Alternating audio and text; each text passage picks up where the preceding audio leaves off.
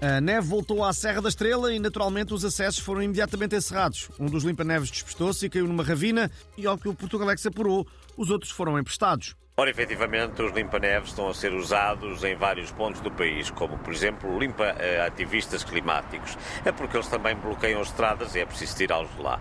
E, e, não daria para os tirar à mão? Bom, é muito difícil porque eles uh, fazem peso morto e às vezes até mordem, não é? Uh, só mesmo com limpa-neves. Então, e quando é que as pessoas podem ir ver a neve à serra?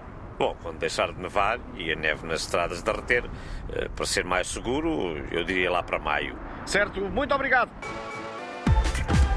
E está explicado o motivo que levou dezenas de polícias a meter baixa médica ao mesmo tempo, obrigando ao adiamento de três jogos de futebol. O presidente do Sindicato Nacional da Polícia garantiu-nos que está tudo esclarecido. Ao contrário do que andaram a insinuar, eh, não houve fraude nenhuma. O que sucedeu àquelas centenas de polícias foi que beberam moscatel quente na digestão do Forte Mel e sentiram-se mal. Como sabem, é uma situação que acontece muito. E aviso já que vamos processar o Portugalex se disserem que nós ameaçámos boicotar as eleições. O que eu disse foi que as eleições podem não se realizar se não houver polícias disponíveis para transportar as urnas. É completamente diferente, não tem rigorosamente nada a ver. E ficamos agora com os resultados de uma nova sondagem, desta feita numa parceria Portugalex-Talho do Lopes.